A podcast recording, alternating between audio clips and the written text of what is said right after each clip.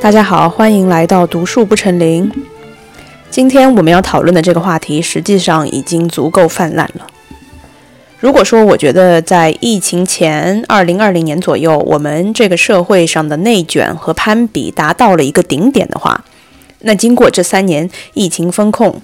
还有疫情之后经济低迷，无法找工作，呃，这个难度已经让我们彻底放弃了对于内卷的态度。但是，虽然说这个是这是一个社会上的现象，大家在社会上已经都完全普遍的意识到了焦虑，或者说为了攀比而攀比的社会环境是一件非常不好的事情。但是从个人的角度，每次当我去观察我身边的人的时候，我感到我们仍然在面临这个攀比的问题，焦虑的攀比的问题。一方面，我们知道攀比非常不好；另外一方面，又很难去克服它。几乎每一个，呃，在不断的焦虑攀比的年轻人，他们都深深的意识到这是一个不好的情绪。尽管他们意识到了攀比是不好的，但是又没有办法去控制住自己，没有办法控制住自己去进行攀比。呃，这个矛盾的状态，我觉得是我观察到的主流状态。所以说我感到现在年轻人的想法更多的是在这两种状态之间不断的摇摆。一方面，年轻人会说：“哇，别人有的这个东西我也有，我也想要有，我也想要。我要是没有，我就心态不好，我要精神不稳定了，我就感到要不感到很自卑，要不感到很焦虑，要不感到要破防了。啊，那他们想要的这个东西可以是很物质的，比如说突然流行起来的潮流衣服，或者是电子产品，比如说那个贼重的苹果耳机，或者是今年冬天突然流行起来的厚底雪地靴。”没错，这些东西都是我的零零后小表妹今年非常想买的，我就是来敲打敲打她。也那也可以是一个很不物质的欲望，比如说名誉或者是荣誉相关的，比如嗯，考上研究生、考上公务员，或者是在大公司里找到一份工作和实习的机会。那我们感到我自己的失败固然令我伤心，但是别人的成功会让我更加难受。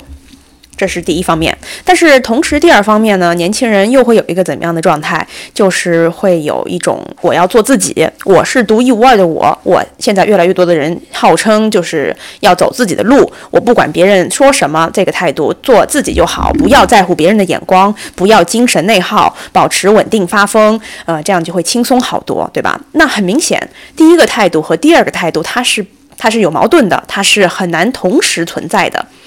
现在很多年轻人，在我的观察下，他就是在这两个态度之间摇摆。一方面，别人想要的东西我们都想要；另外一方面，我们又想要做自己。当然，这种矛盾的态度也被互联网加剧了，或者说，互联网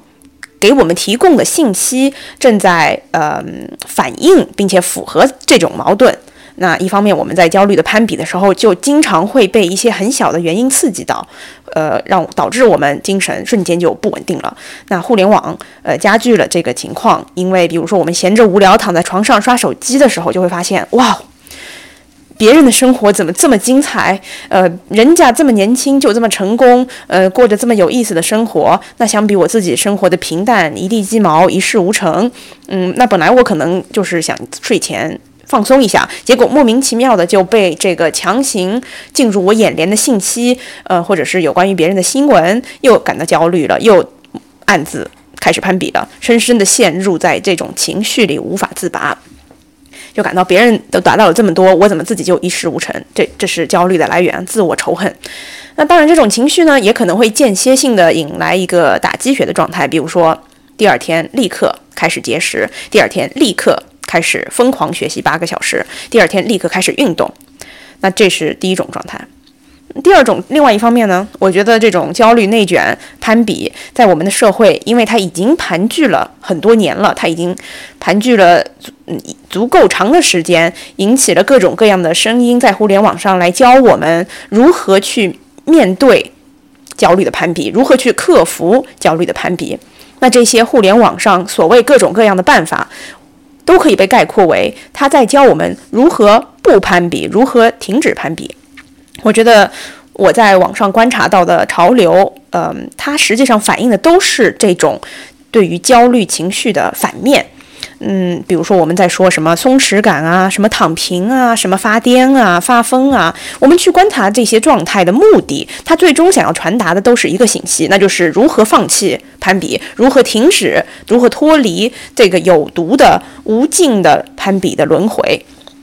这是我。播客的第一个观察，就是现在很多年轻人的情绪，它像一个摆钟一样，在两个端点之间不断的摇摆。当我们把视线向外看，看向他人的时候，就会陷入焦虑的攀比。呃，我们就会像一只在放哨的狐獴一样，把自己细长的脖子伸出洞穴门口，三百六十度的看看周围的事物都在发生什么，他们都有了什么东西。然后一旦看到了，就开始蠢蠢欲动。那当我们把视线向内看，看向自己的时候，又会梗着脖子说：“咱们就是做自己，我不管别人什么态度，我不在乎你的眼光，我要停止精神内耗，我要保持稳定发疯，我要有松弛感，我要躺平，嗯，我要拒绝攀比。”那我播客里想说的第一个观点就是。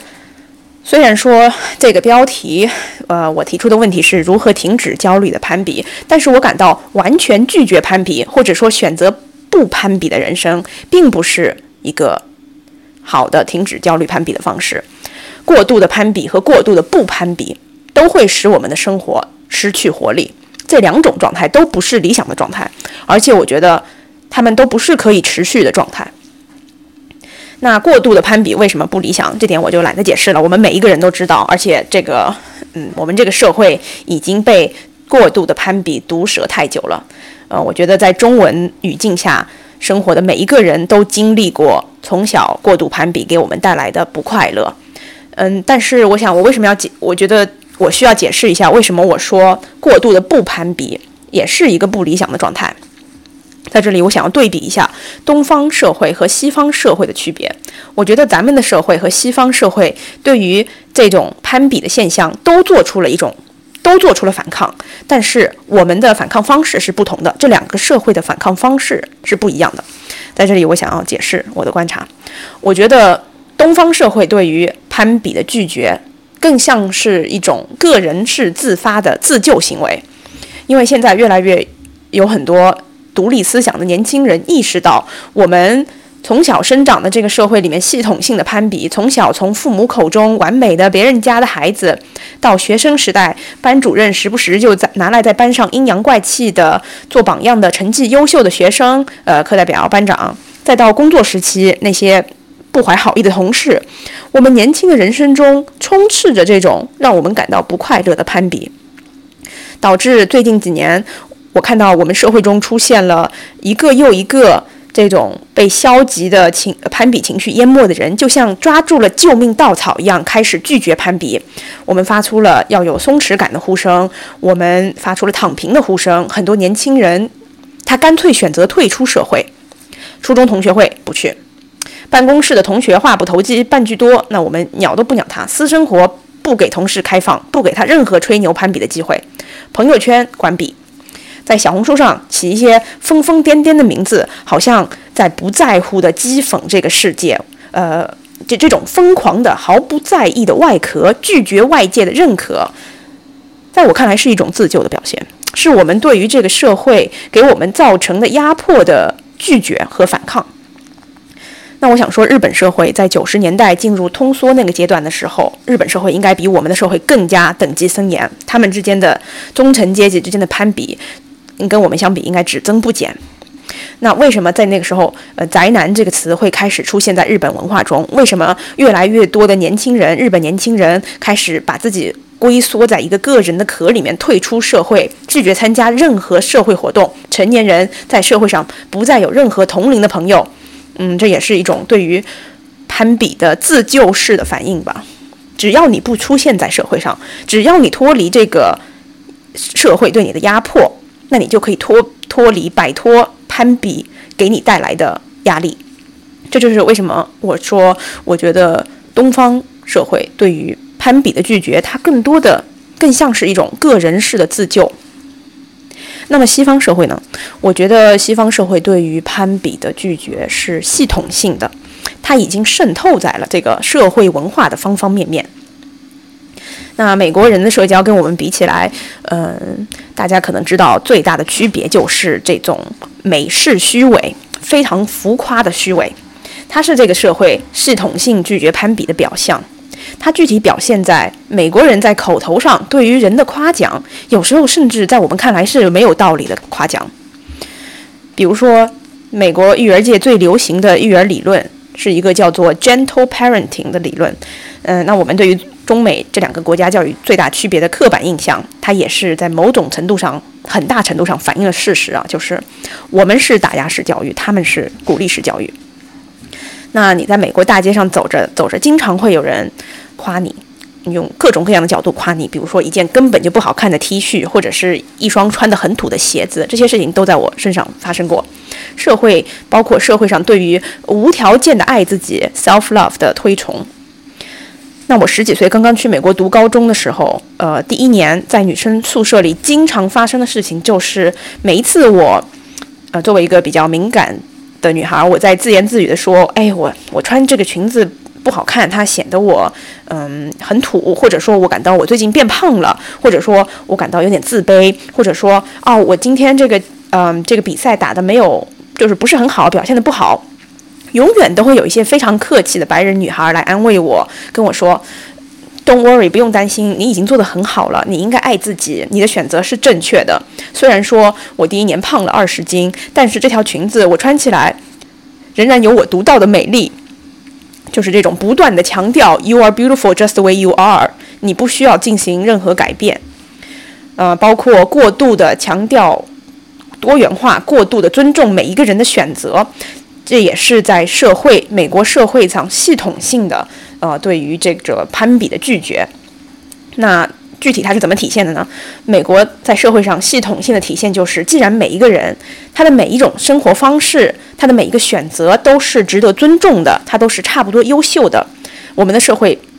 不应该鼓励攀比，不应该，那么我们就不应该鼓励过度竞争，那这个社会的结果也应该反映出这个价值观。所以说，那作为一个社会，我们要怎样强调如何反映出这种价值观呢？我们要尽量强调结果公平。那这种价值观如何把它植入到呃一整个社会系统中？就比如说，最近最最近这几年，在加州，他们就取消了公立学校里面的理科精英班、尖子班，因为这个精英尖子班会导致小孩开始过度竞争、过度攀比。那这个结果就不公平了，因为这个结果会导致理科精英班里面的小孩全部都是黄种人、亚裔小孩。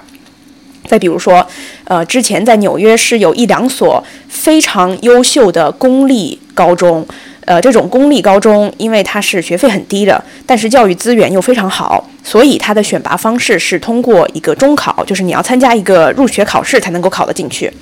这就导致了这个高中里面的。嗯，学生，我有一个关系非常好的，现在在曾经在麻省理工读本科的朋友，他之前就是在这个高中毕业的，这个是纽约排名数一数二的精英公立高中。他跟我说，其实里面有一大半都是亚裔，然后有一小半就是百分之十左右是犹太人。那这个结果看上去就非常不好看。这种强调选贤举能的竞争系统带来的是结果性的不公平。这和社会上这种系统性的对于攀比的拒绝的价值观是相悖的，因为它鼓励的恰恰就是凭借能力去竞争、去攀比，对吧？所以说，这个中学在前几年，呃，已经取消了它这个入学制度。现在你不是通过考试进入这个中学，而是一个完全随机的抽签模式。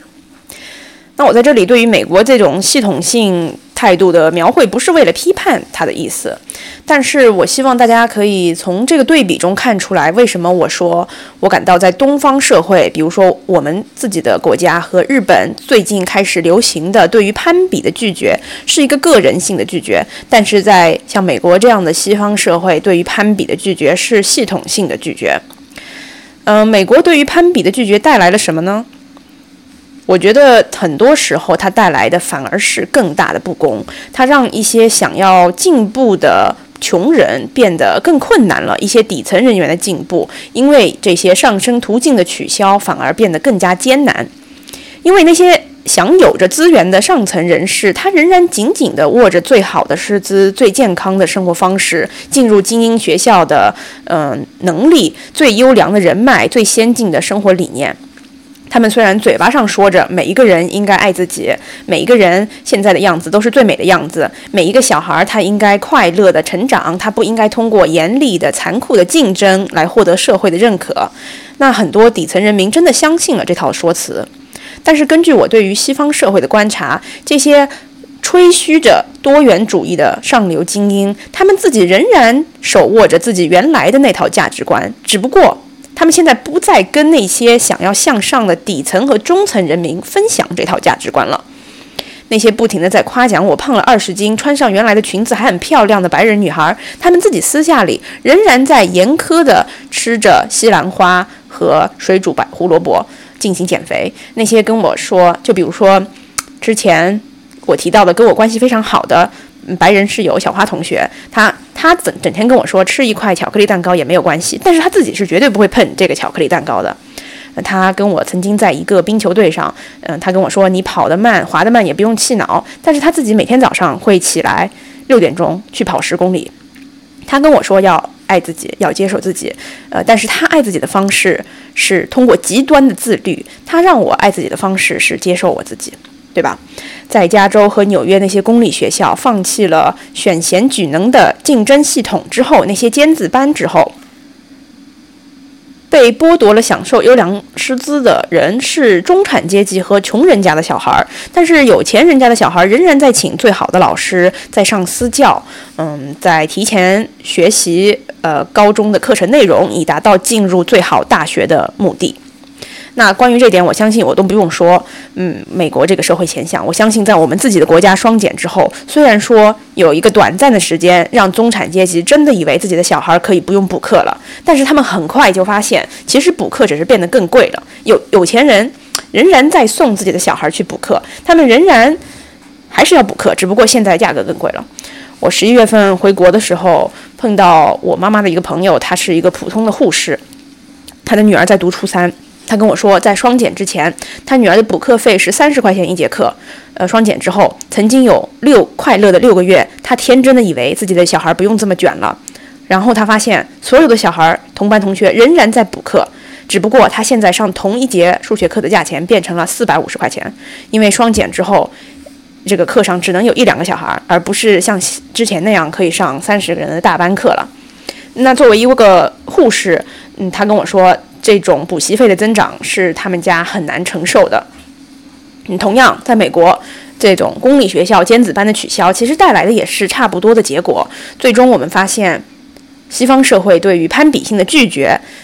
好像带来的是更大的不公，它没有带来更多的公平。中产阶级想要通过努力进入上层阶级，他付出的代价会变得更大。这里，我想说一个简短的结论，那就是。焦虑的攀比，无疑它给我们带来痛苦，它给我们带来不快乐，它带来的是人生的死气沉沉和活力的缺失。但是完全拒绝攀比，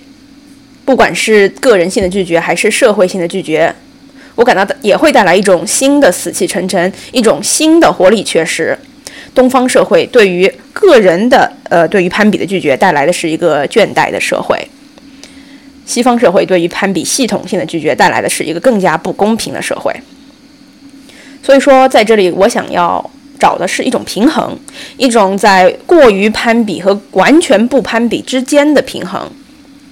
因为人不能够完全放弃我们的社会性，我们不能完全从社会上脱离开来，蜷缩起来到自己的世界中。这样的话，我们不会开心。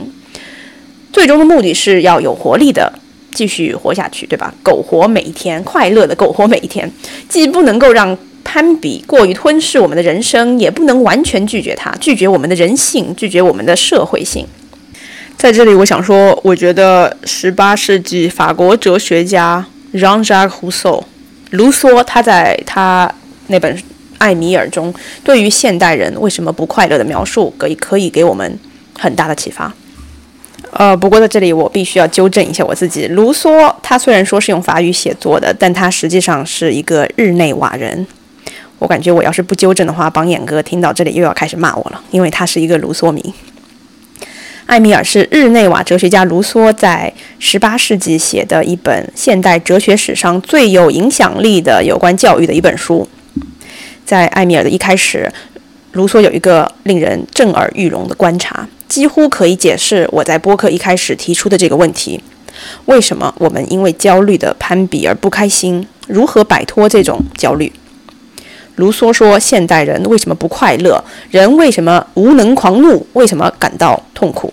感到焦虑？基本上都来自于一个原因，那就是能力和欲望的不匹配。当你的欲望很大，但是你的能力又没有办法去满足你的欲望的时候，这个欲望和能力之间的一大一小，就是现代人不快乐的源泉。”那卢梭写这个《艾米尔》呢，其实是一本教育小孩的书啊。卢梭是从一个婴儿开始观察的，在卢梭之前的一整个人类史上的教育学家和哲学家，对于婴儿都有一个呃跟卢梭不一样的理解，主要是一个被亚里士多德影响的理解。在卢梭之前，哲学家们觉得婴儿是一个潜在的成年人，也就是说，如果成年人是一棵树的话，那婴儿就是一个种子。虽然说种子和树是两个不同的东西，但是种子中虽然说它暂时还没有树的特质，但是种子中又包含着树的潜质、树的 potential potentia，对吧？所以说，呃，曾经的人们认为婴儿就是一颗成年人的种子，但是卢梭提出了一个完全不同的对于婴儿的一的理解，他觉得婴儿是一个暴君。婴儿是一个没有力量的暴君，没有任何权利的暴君。婴儿他在思想上为什么是一个暴君？因为暴君的欲望是无限的。那这个老天爷的神奇之处在哪里呢？他让这个婴儿的力量非常弱小，婴儿几乎没有任何力量。卢梭在《艾米尔》的一开始反问读者说。你们能够想象一个健壮的、有力量的婴儿吗？一个拥有力量的婴儿将会是一件很恐怖的事情。他将是一个最恐怖的暴君。一开始，他会命令他的妈妈把奶喂给他，然后卢梭说，他很快就会要求你把你的手表给他，亮晶晶的手表给他。他很快就会强迫你去帮他抓天上的小鸟。他很快就会要求你把天上的星星也送给他。你要是没有办法完成的话，他就会直接把你搞死，这就是一个彻头彻尾的暴君啊，对吧？所以说，卢梭说婴儿是一个暴君，因为他们根本就无法理解什么是过大的欲望，什么是不好的欲望，他们的欲望是无限的。所以说，这个欲望和能力之间的不平衡，这个一大一小，它的极致体现就是从婴儿身上。可以看出来，一个婴儿为什么整天哭闹和尖叫，就是因为他们的欲望大到想让他们想要吞噬这个世界，但是他们的能力又极其弱小，他们什么都干不了，他们连呃抓握和走路的能力都没有。那这个婴儿为什么整天哭闹呢？因为他们发现，通过哭闹，他就可以操控这个世界，他可以让护士和妈妈让他在发出尖叫的声音之后，立刻把这个玩具给他，或者说给他喂奶。于是，在这个婴儿心中，他是他是一个神，他通过哭闹可以操纵世界。所以说，根据这个观察，卢梭提出了一个非常先进的育儿理念。他说：“呃，我们为了抑制这个婴儿的暴君思想，为了把他抑制在他的萌芽状态，作为一个护士和妈妈，我们要怎么做呢？”卢梭说：“一个不会讲话的婴儿，他当他尖叫着、哭着说他要放在卧室对面的那个玩具的时候。”我们不应该把这个玩具拿到他的面前，因为如果这样做的话，我们会给这个小孩一个错误的假象，就让他感觉到他可以通过自己尖锐的暴鸣扭曲这个世界，操纵这个世界，让这个世界完成他的欲望，满足他的欲望。那我们要如何预防这个想法？卢梭卢梭说，在这个小孩开始哭闹的时候，我们要把这个小孩抱起来，把他放到。这个玩具的面前，把这个小孩放到玩具的面前，而不是把玩具放到小孩的面前。这两个动作的差别在哪里？他说，这样就可以给这个小孩一个概念：他之所以能够获得这个玩具，是因为有一个人帮助他，给予他了双脚，让他挪动到了这个玩具的面前。所以说，在这个小孩心中，他的潜在的暴君潜质就可以得到一定的矫正，通过这个动作。让小孩开始理解哦，我要学习如何走路，才能够自主的来到这个玩具面前，才能够用我的力量获得这个玩具，才能够有一天不需要这个外人来帮助我把我拎起来，让我获得这个玩具。那那当他当他有了这个想法之后，他就可以跟他之前那个想法，就是我要通过我尖锐的哭声操纵世界，让这个世界把玩具放到我的面前，就可以。他就可以用那个自主性的想法来代替他之前，他这个暴君的哭声。这是一个有意思的小插曲啊，关于如何教育婴儿。那艾米尔是一个非常复杂的书，里面有意思的内容太多了。我我觉得我一开始讲艾米尔我就停不下来了，就要跑题，让我让我控制住我自己，回到播客主题：如何停止焦虑的攀比。那按照卢梭这个观察呢，婴儿的不快乐来自于哪里？婴儿为什么？整天在尖叫，因为他们的能力没有办法满足他们的欲望。在这里看得出来啊，卢梭是一个非常不喜欢小孩的人，这点他也很现代。对于卢梭来说，婴儿就代表了极端的一种呃欲望过大、能力过小的典型案例。从一个婴儿的视角来看，这个世界是极度不公正的，这因为这个世界无时无刻都对他在实施不公正的待遇。婴儿的欲望是无穷大的，他想要妈妈的奶，他想要爸爸的注意力，他想他想要门口大马路上路过的那辆汽车，他想要天上的星星，他根本就不在乎这些欲望是否可以得到满足。这些欲望得不到满足，他就感到这个世界对他正在进行不公平的待遇。那因为他无法理解这个欲望，比如说他想要天上的星星这个欲望是否合理，是否有办法得到满足。于是他生活在永恒的不快乐之中，因为他拥有着没有办法得到满足的各种各样的欲望。啊，我不知道我说到这的时候，大家可不可以开始想象卢梭这个对于婴儿的观察是如何被他应用在现代成年人身上的？社会里的人为什么不快乐？因为他们拥有各种各样的欲望，有一些欲望是可以满足的，但是有一些欲望是完全无法得到满足的。但是，就像婴儿一样，现代人很多现代人没有办法意识到哪一些哪些欲望是不应该得到满足的，或者是没有必要得到满足的，或者是无法得到满足的。比如说，我那个零零后小表妹，如果小红书上冒出来的每一个潮流，她都要去跟风。那一会儿流行这个厚底雪地靴，一会儿流行这个 Y2K 风，一会儿流行这个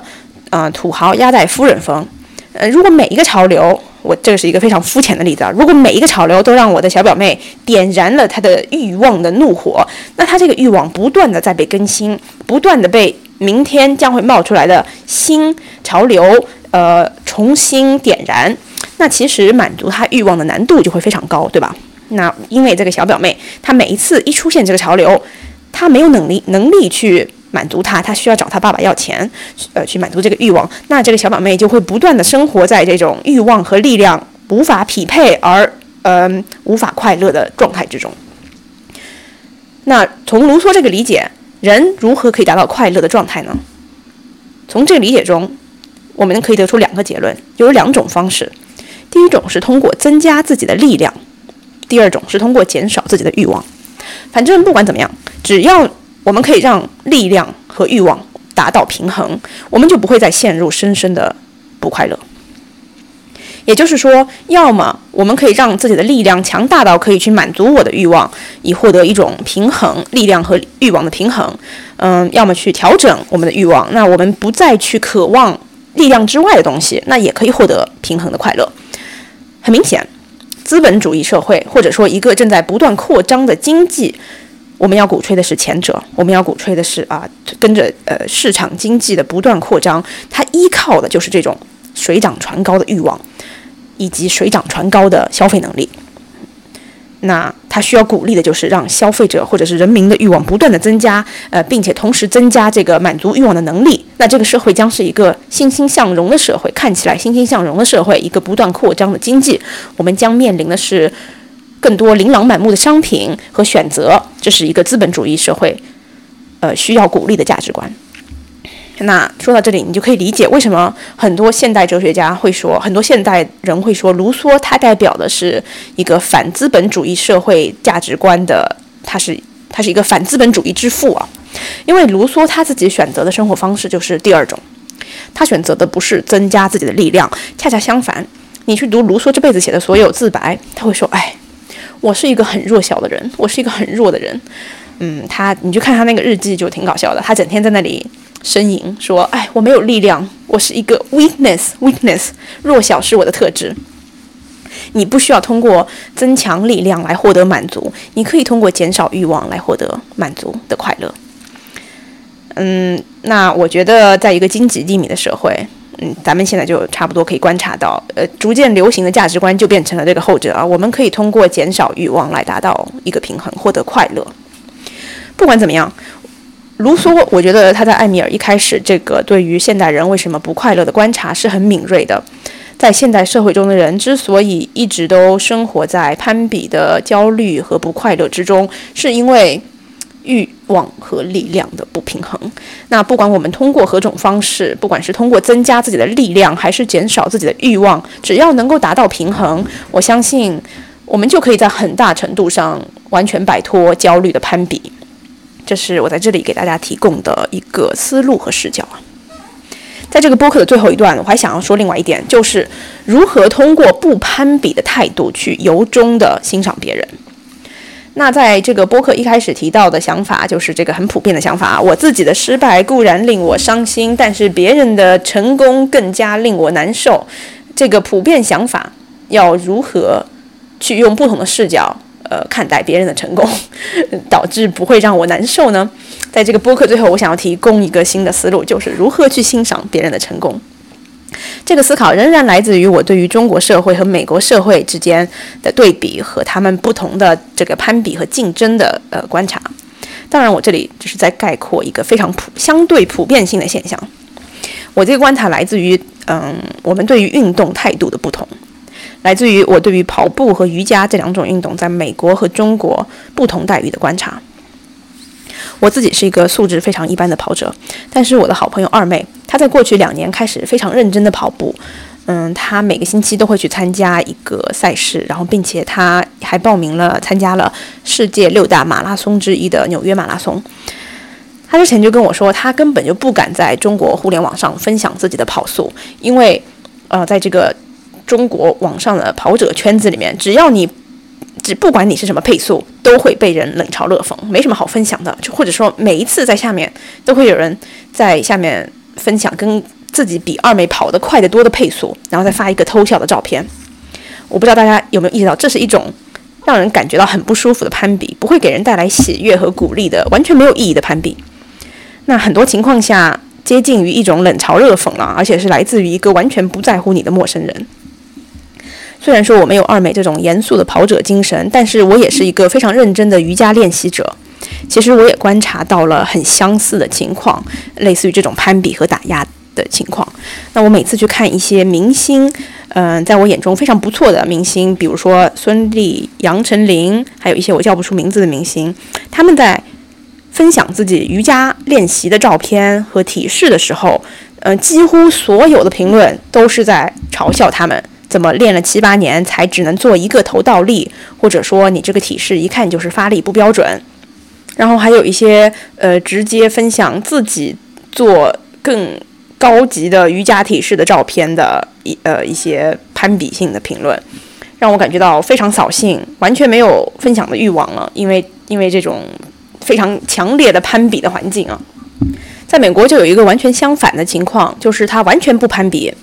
嗯，这当然，我觉得是一个相对而言更加友好的环境，绝对是一个让人感到更舒服的环境。同时，这也会导致你在你热爱的运动上进步，其实是挺难的。因为不管你的配速跑多少，都会获得大量的鼓励。那比如说，你在美国想要开始科学的训练自己的跑步速度，让自己的心率长期保持在一个有氧和无氧嗯的之间，以达到提升自己心肺功能的目的。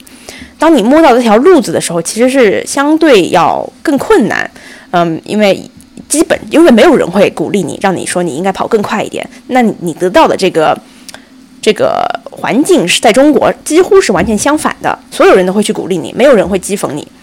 这点我在瑜伽上也观察到了。所有在美国上过瑜伽馆的课的人都会意识到，美国瑜伽老师非常佛系，而且水平极其参差不齐，因为他们讲究的就是放松和享受。只要你出现了，就会受到鼓励。没有老师会来纠正你的体式，没有老师会来告诉你应该怎样练习才能够提升你的平衡、柔韧和力量。这点和中国是恰恰相反的。嗯，我在。我在中国和美国都上过瑜伽课。我在中国上瑜伽课的感觉就是，我一上来这个老师就开始批评我。然后我在美国上瑜伽课，我在美国现在已经上了五百多节瑜伽课的感觉就是没有人纠正过我。那总体上来说，我觉得过于不攀比这种鼓励式的环境确实比过于攀比要让人感到舒服。嗯，但是对于想要进步或者说想要追求真善美的人来说，它也有一定的弊端。现在对于我来说，呃，我是如何解决这个在美国过于攀比的环境呢？现在我觉得我找到了一个非常好的状态，就是我在我们这边我的城市里组建了一群很小的，呃，一起打球、做瑜伽的运动朋友。我们相聚在一起的原因，是因为我们发现彼此都是对自己有很高的要求、非常渴望进步的人。我记得我在二零二三年的最后一天，在上一节瑜伽课的时候，我看到了一位背部线条非常漂亮、肌肉非常大块、一头卷发的棕色肤色的妹子。嗯，后来我知道她是一个巴勒斯坦人。嗯，但是呢，在瑜伽课上，我发现她竟然可以在每一个四柱支撑的时候做两个手倒立俯卧撑。那我相信任何一个做过俯卧撑的人都知道，嗯，对于女生来说，做一个标准的俯卧撑已经是一件比较困难的事情了。但是这一位女生竟然可以做一个倒立俯卧撑，这是一件非常瞠目结舌的事情。那我当时看到她的想法是什么呢？我脑子中浮现了什么样的想法？我不知道大家有没有看过《动物世界》，就是你在看《动物世界》的时候，嗯，有没有看过一个藏羚羊？它在悬崖峭壁上如履。如履平地一般的跳跃奔跑的时候，就是在一个几乎垂直的悬崖上。当你看到那只藏羚羊的时候，它在发挥着自己属于藏羚羊的神圣的天性，在这个峭壁上啊矫健的跳跃的时候，你的想法是什么？你会开始焦虑的攀比吗？你的想法是阴暗的破防吗？会是不甘的嫉妒吗？不，我相信你的想法。应该和我一样，是一种赞叹、赞美藏羚羊美丽而神圣的本性。藏羚羊属于它最高的、最神圣的天性。当它在矫健的在这个悬崖峭壁上跳跃的那一瞬间，得到了完美的释放。作为一个旁观者，我们的内心能够感受到的情绪是一种随喜赞叹。这种情绪，就是我当时在看课上看到那个强壮的、经历过无数个小时的汗水，呃和努力，才能够轻轻松松的在四柱俯卧撑的时候慢慢起跳到一个手倒立，然后进行一个倒立俯卧撑的巴勒斯坦妹子一样。我当时的想法就就是，我当时的想法可以用尼采写过的一本书的标题来概括，那就是《“H A Homo》，看，那是一个人，那是一个可以达到。那是一个人可以达到的美丽的样子，强壮的样子。